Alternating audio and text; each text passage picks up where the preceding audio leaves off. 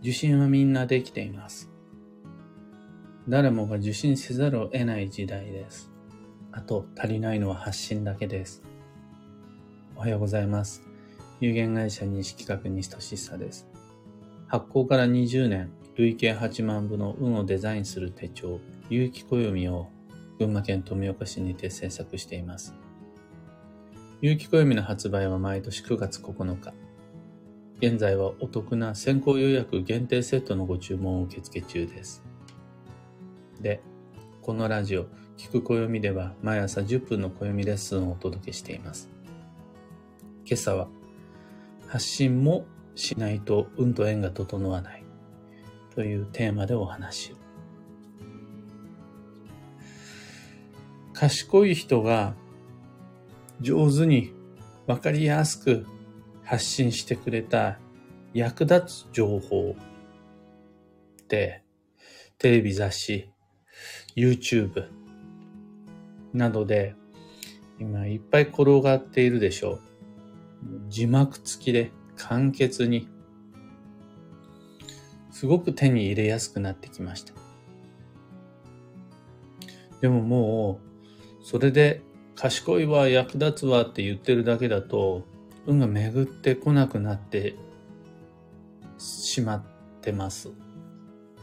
なぜなら受信だけでは陰陽のバランスが整わず、その偏りにより何らかの不具合が生じるからです。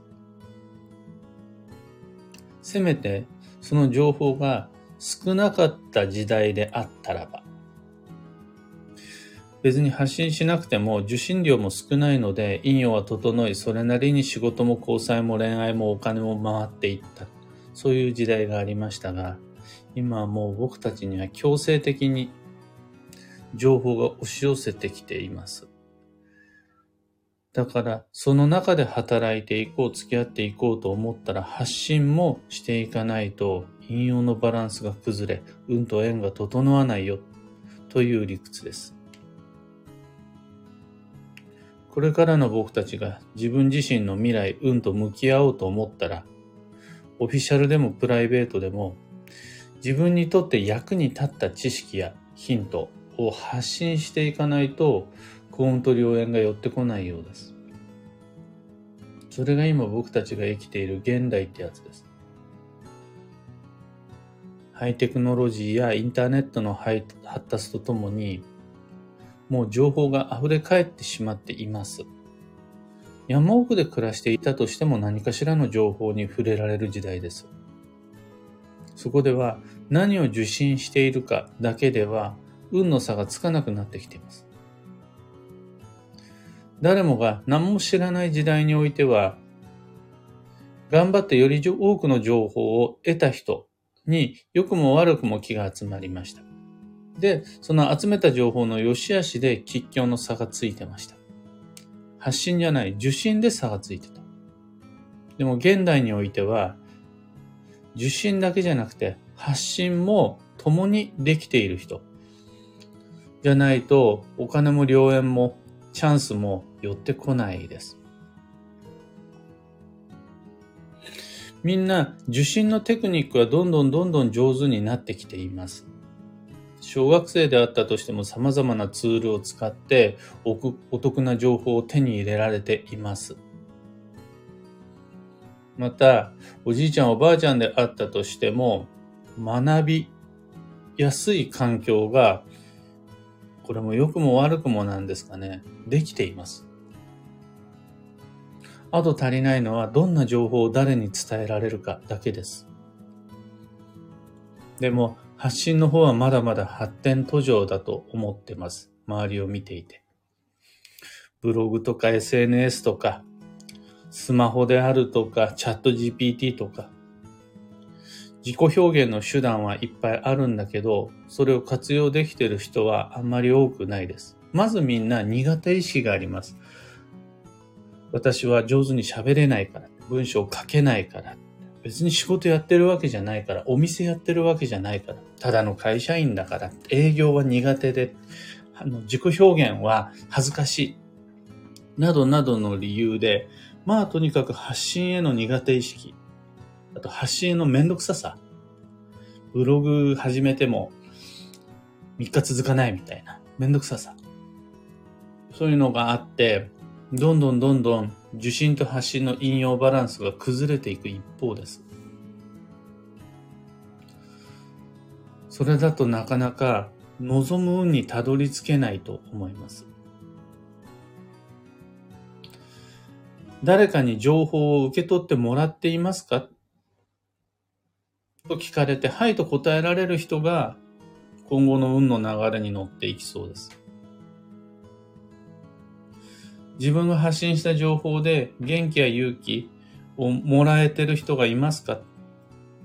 そこを意識していかないと経営者や店長だけじゃなくって、お父さんもお母さんも、おじいちゃんもおばあちゃんも、小学生も中学生も、どんどんどんどんできてる人との差がついていってしまうという時代です。恋愛運だって、金運だって、仕事運だってみんな発信が必要になってきます。事実、そこで成功している人はみんな発信の方頑張れてます。発信してます。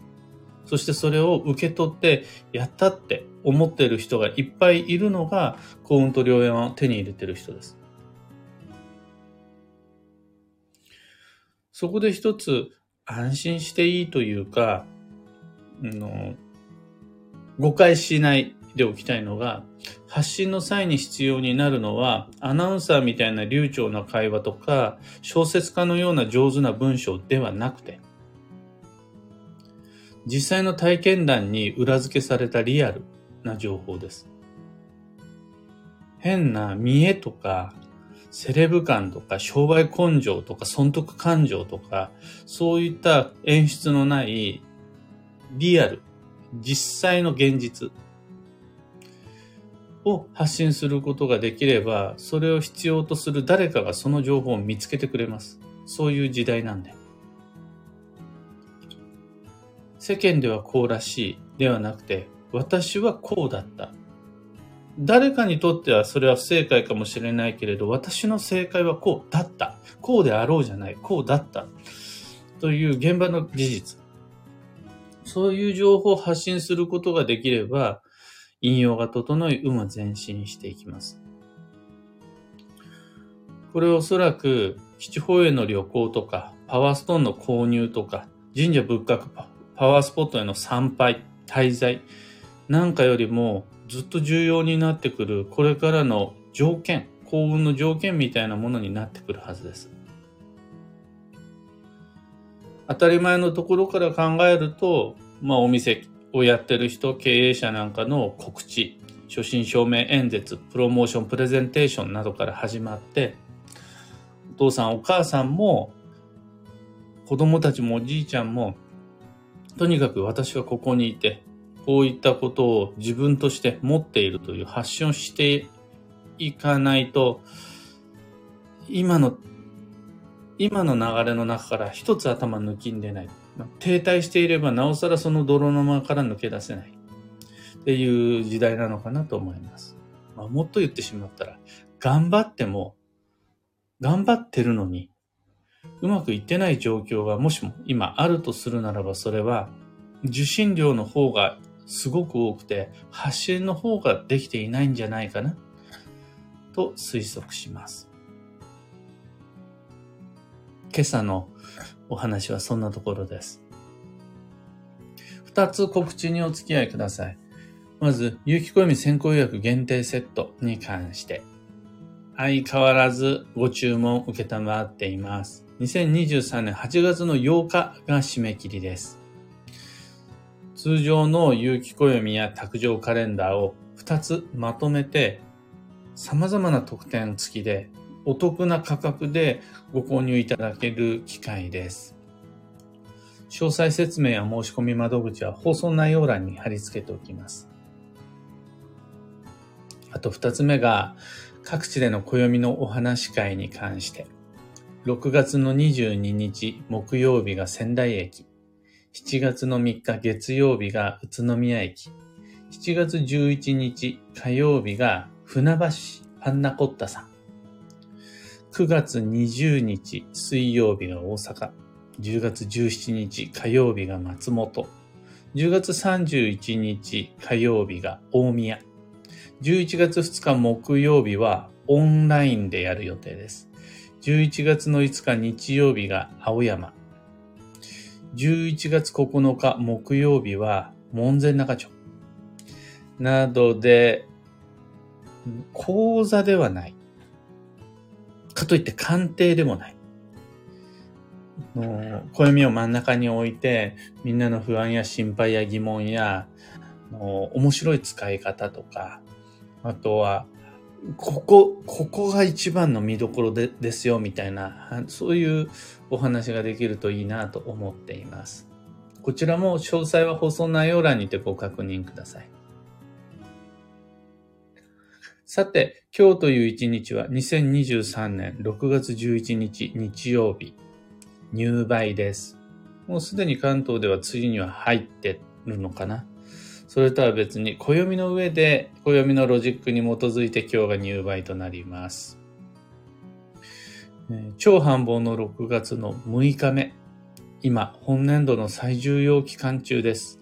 しかも今日は年月日の晩が揃う特別な一日、365日の中で3日間しかないうちの1日目、本年度最初の年月日すべての番が揃う日です。運気強まり、方位の作用も大きくなります。近場でもいいから基地方位旅行おすすめです。また、今年全員共通の課題として、縁の結び直しもまたおすすめです。幸運のレシピは、エンドウ、旬の野菜が基地。旬の野菜は、エンドウ以外にも、空豆、アスパラガス、モロヘイヤ、シソ、全部緑色のもの。どれか一つぐらいは付け合わせでもいいんで、飾りでもいいんで、空豆、エンドウ、アスパラガス、モロヘイヤ、シソ、いきたいです。今日のキーワードは交際、人と付き合う。その心は、外へ出る。自分のテリトリーを飛び出す。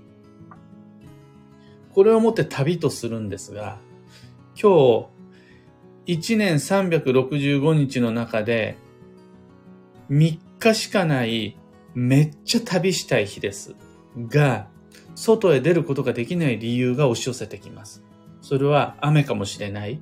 あとは約束していた人がドタキャンしてくるんかもしれない。仕事が忙しくって、外に出、出にくくなるのかもしれない。それそんな自分を今の場所に縛り付けようとする流れに負けないで、かといって全部を投げ出して、逃避行、逃避旅行に行っちゃうんじゃなくて、またすぐ帰ってくることを前提に、一回今自分がいる場所から外へ出てみる。近場でもいいから、最寄りコンビニでもいいから行って帰ってくる。ちょっと家の周りをそうですね。雨降ってるんだったら、傘して、もしくはカッパを着て、2時間3時間もうろうろするんじゃなくて、ちょっと行って、じゃあ一番近くの自動販売機に飲み物を買って帰ってくる。それ、そうやって同じ場所に閉じこもり続けないようにすることで、運が巡り、縁がつながっていくという日です。以上、迷った時の目安としてご参考まで。それでは今日もできることをできるだけ、今日こそできることをできるだけ、西企画西としさでした。いってらっしゃい。かよさん、おはようございます。小川智美さん、おはようございます。かんぽ花子さん、おはようございます。花さん、おはようございます。くれなさん、おはようございます。みんな、雨マークですね。これ天気予報通りじゃないかな。群馬県富岡市も窓から見える景色は雨で、やっぱりあの、昨日かな。昨日は割と暑くなったんですが、今日は雨の予報でした。ビートさん、おはようございます。基地方位で雨の朝を迎えています。基地方位の雨といえば恵みの雨。歓迎の雨でございます。よく清まって楽しくお過ごしください。オペラさん、おはようございます。ゆき太郎さん、おはようございます。基地方位で富士山に向かっています。本当にみんな素晴らしい運のデザインをなさいますね。今日という2023年度最初の年、月、日、白く木期で年番中央、月番中央、日番中央、白く木期で揃う日。今日に向けて、去年からもうずっと基地保育旅行計画を立てたり、行動計画を練ったりしてきて、そして今日という朝をちゃんとそのように迎えられるって素晴らしいことだと思います。きみこさん、おはようございます。バンドさん、ゆうさん、おはようございます。はなさん、基地保育旅行先から聞いています。露天風呂付きのお部屋でのんびりとエネルギーチャージ。雨ですが夕方まで楽しんで過ごします。いや、素晴らしい。雨が降っていても朝の光はちゃんと受け止められますからね。露天風呂付きのお部屋で今日という最初の年月日15の日を迎えるって、もう今年は100点でいいんじゃないですか。もう明日以降の残りの日々を全部サボって過ごしたとしても、もう今年合格でいいです。モーリーさんおはようございます。プライベートのアカウントの他に、仕事用のアカウントを作った今年、仕事とプライベートの発信の比重のバランスを模索中です。ところで、私も今日は基地方へ出かけ、玄関に飾るリースを手に入れてこようと思っています。現在2時間というできる範囲での基地方位旅、滞在2時間というできる範囲での基地方位旅行ですが、良い日になりそうです。皆様の基地方位旅行も充実ですね、とのこと。本当に、本当にすごいですね、みんな。おっしゃる通り、その発信のバランスって大変ですよね。僕もすごくよくわかるのが、インスタグラムだけでも、有機暦と自分のプライベ、プライベートというか個人とで2つ持っていて、それ以外にブログ、ノート、ツイッター、あとはこの、えっ、ー、と、サンデーヘレムというポッドキャスト、さらには YouTube もあって、あとはメールマガジンも発行していたりします。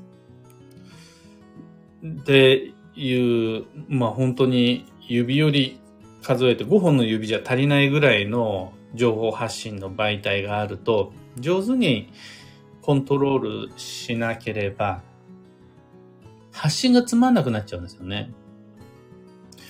そうすると、例えば僕の場合はもう Facebook はクローズドにしてしまって他の人とは繋がらないようにするであるとか、もう発信したくないときはしないとか、なんというかこう、自分の中でのバランスを見つけられた人が上手に発信できるようになるんかなと思います。